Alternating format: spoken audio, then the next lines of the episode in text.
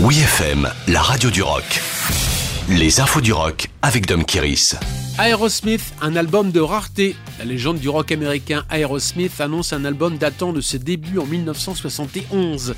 Aerosmith 1971, The Stars Here, n'est ni plus ni moins qu'une bande-son enregistrée pendant les premières répétitions du groupe de Boston sur le magnétophone à bande de Joe Perry par leur ingénieur du son de l'époque avant la signature d'un contrat avec Columbia. Pour les fans, c'est une vraie mine d'or pour découvrir les prémices des classiques d'Aerosmith comme Dream On et Mama Kin qui seront enregistrés sur le premier album de 1973. C'est ici que la route commence. Au son brut de découfrage était sorti déjà en cassette et en vinyle en édition limitée pour le Record Store Day 2021. Produite par Steven Tyler, Joe Perry et Steve Berkovich, la sortie prévue pour le 8 avril comprend des photos inédites et des notes de pochette écrites par le journaliste de Rolling Stones David Fricke, s'appuyant sur des nouvelles interviews avec le groupe. Pour célébrer les 50 ans de carrière d'Aerosmith, pour l'instant, il faudra se contenter de ce document puisque malheureusement la tournée européenne est annulée et la date de l'accord Arena de Paris du 13 juin 2022 est supprimée. Découvrez le premier single Somebody sur le site wfm.fr.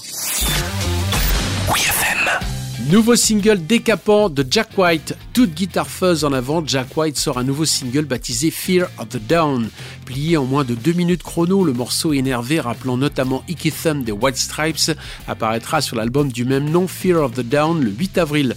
Après le coup de semonce du premier single Talking Me Back révélé en octobre, on a compris que ce premier album à paraître en 2022 sera le plus électrique.